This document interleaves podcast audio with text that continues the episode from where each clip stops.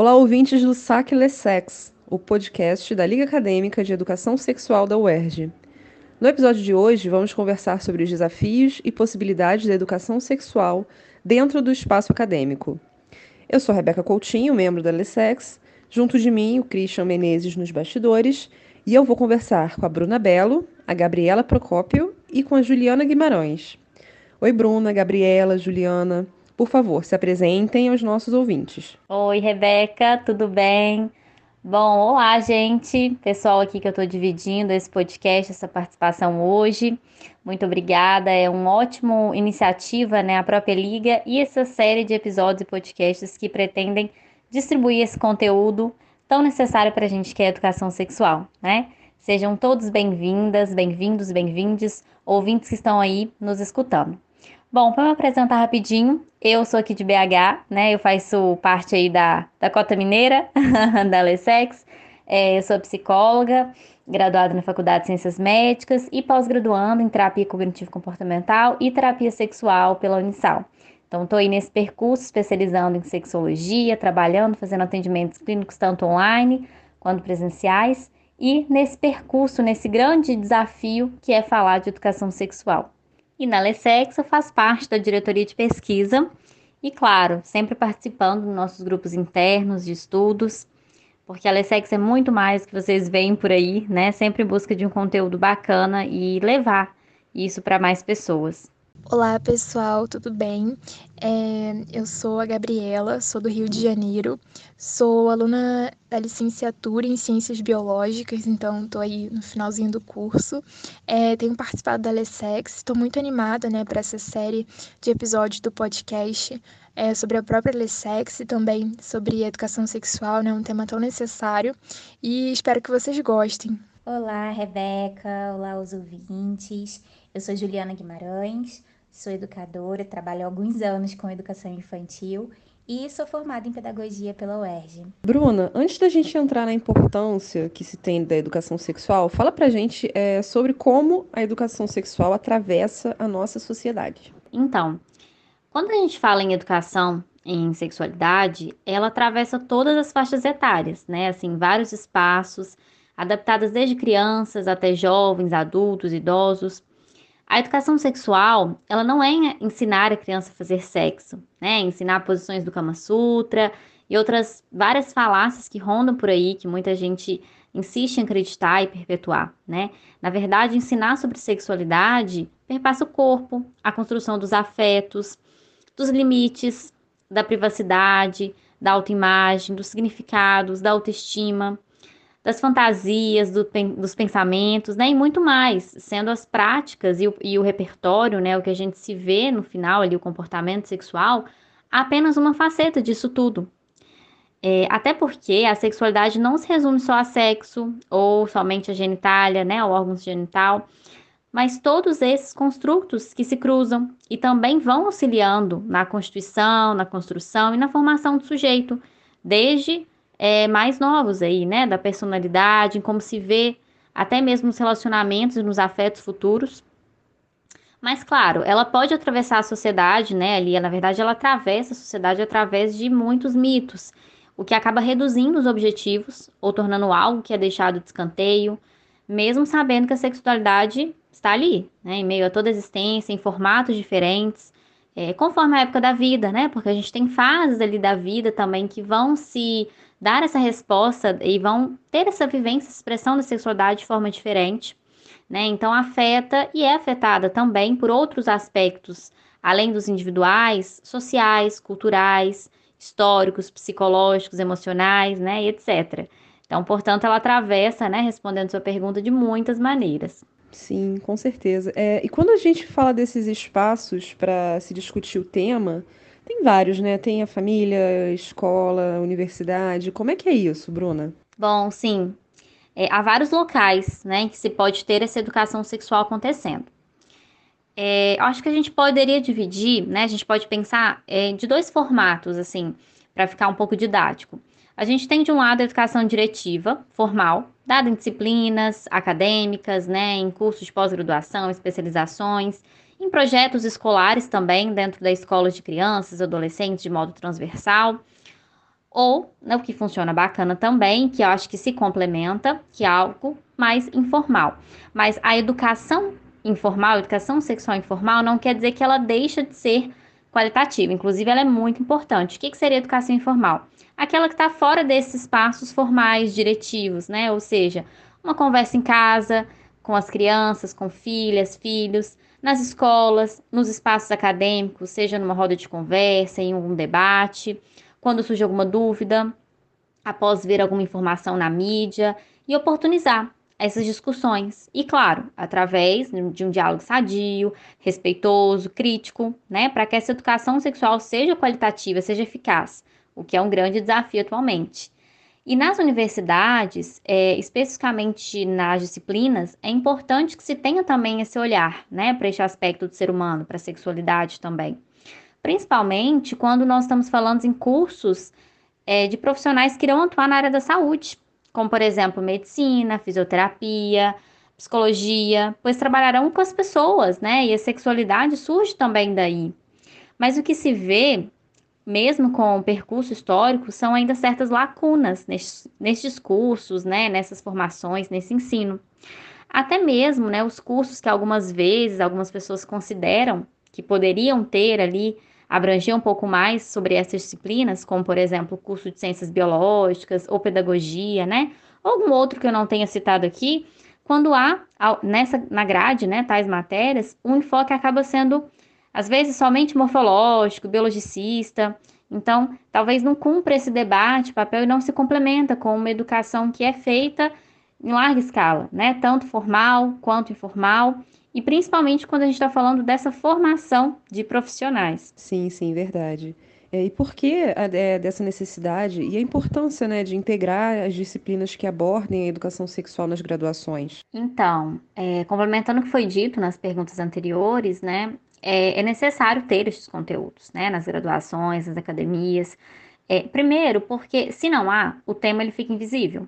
Então, é como certo um tabu, algo velado, não dito. E o não dizer já é uma forma de comunicação e aprendizado, né? Que informação que está sendo comunicada através disso. E segundo, porque isso pode auxiliar na perpetuação de informações equivocadas, né? Naquela reprodução de mitos. E além disso, nós estamos falando de universidades, ou seja, após um período escolar, né? Que pode já ter sido carregado de lacunas. Pessoas adultas, né? Então, vem outras em área de educação e saúde que seria mais primordial ainda ter esse acesso a esse conteúdo, ter essa formação mesmo qualitativa para trabalhar com as pessoas, né, para trabalhar com a educação também de outras pessoas e nessa área da saúde. E aí, se a gente for pensar, como que vai ser esse profissional, né? Como será? É, quando se deparar com uma demanda de sexualidade no futuro, né? E o futuro não precisa ser um futuro muito distante.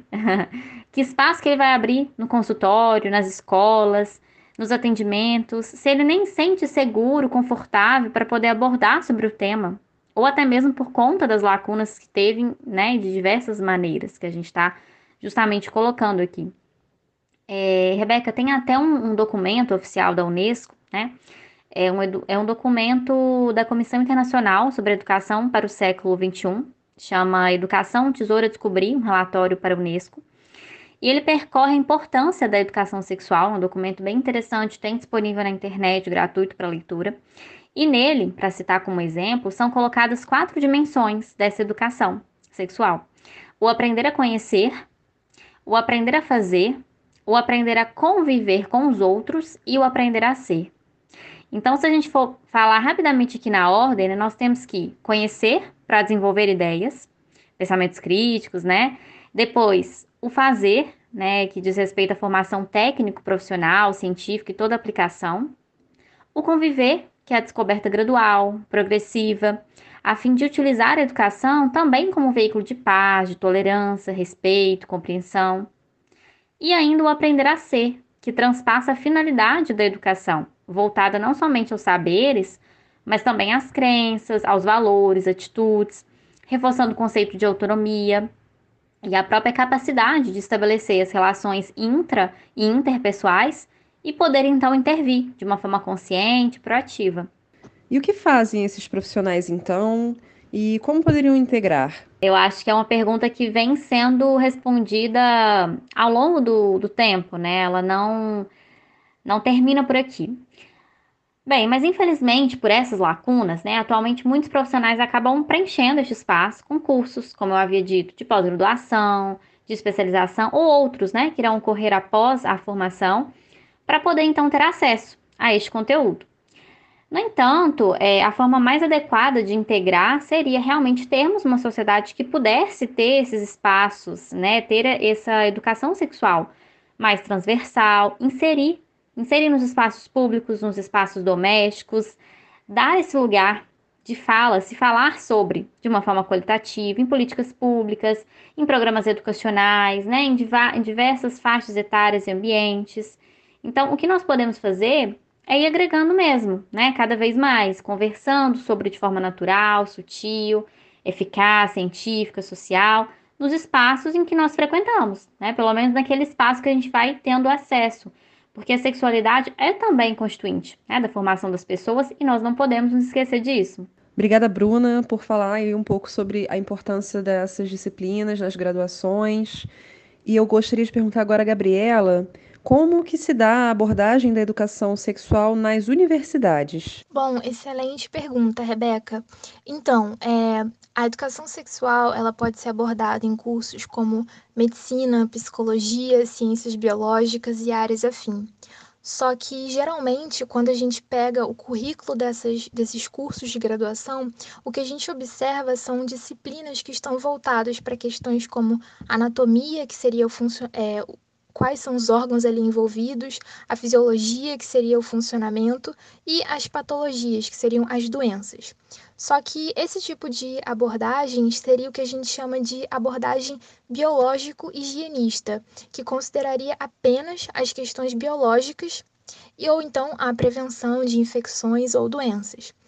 É, esse, esse tipo de visão ele é bastante limitado, porque ele não vai promover o questionamento e também vai fazer com que aquele profissional em formação ele não construa né, uma visão crítica sobre o, o assunto. Esses currículos que apresentam só as questões reduzidas à anatomia, funcionamento dos órgãos, como prevenir as infecções sexualmente transmissíveis, as IST, ou algo relacionado, é...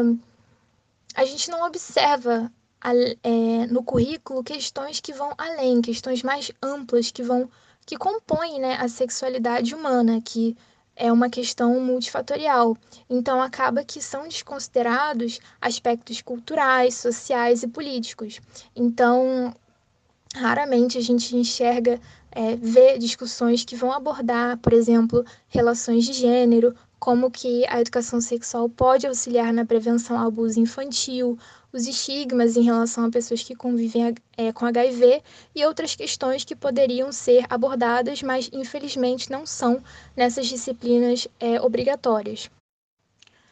Por outro lado, é, em alguns cursos são oferecidas disciplinas optativas, geralmente da Faculdade de Educação, que vão discutir a educação sexual por um viés mais inclusivo, diverso e mais crítico também. Só que, infelizmente, apesar de existir né, essas disciplinas optativas que vão tratar aí de aspectos mais amplos e críticos, infelizmente essas disciplinas elas nem sempre são ofertadas com regularidade. Então, enquanto as disciplinas ali obrigatórias estão sendo oferecidas todo semestre, essas disciplinas que que vão promover um debate, né, vão auxiliar na, na, no complemento ali da formação daqueles profissionais, elas nem sempre vão estar ali sendo oferecidas todos os, os semestres. Então, é algo realmente a, a se discutir e pensar, né, questionar do, do porquê que, que a gente não tem é, disciplinas que vão, que vão além da questão biológica. É, realmente é uma pena, né, Gabriela? É, pensando nisso, quais são as consequências desse tipo de abordagem? É, de fato, é, esse tipo de abordagem impacta enormemente o cotidiano de vários profissionais que eventualmente podem ser questionados sobre questões que envolvem a sexualidade. Então, se a gente estiver falando de professores, com certeza em algum momento vai surgir alguma dúvida relacionada, ou até mesmo médicos e psicólogos que podem ser também questionados pelos seus pacientes. É, voltando ao caso dos professores, é esse tipo de formação que, que não vai preparar aquele profissional né, para questionar os discursos aí hegemônicos e excludentes que são aí amplamente falados sobre a sexualidade. Isso vai fazer né, com que aquele professor, aquele profissional, reproduza esses discursos preconceituosos e que colaboram né, com esse discurso cis heteronormativo aí, que vai acabar influenciando bastante de forma castrativa né, ali os alunos ou quem quer que esteja escutando o discurso deles. Então, assim, tratar a educação sexual com foco só na prevenção de infecções sexualmente transmissíveis, né, as IST, ou mesmo a contracepção, é você reduzir todo o potencial que tem a educação sexual. Porque se você tem uma educação sexual que está ali pautada né, pela, pela abordagem dos direitos humanos, dos direitos reprodutivos, ou mesmo numa abordagem emancipatória ou queer, você pode ajudar né, no desenvolvimento da sexualidade dos alunos ou dos seus pacientes ali de forma muito mais positiva e autônomo, né? Você está dando autonomia, está dando mais segurança para aquela pessoa ali é, desenvolver e compreender melhor a sua sexualidade.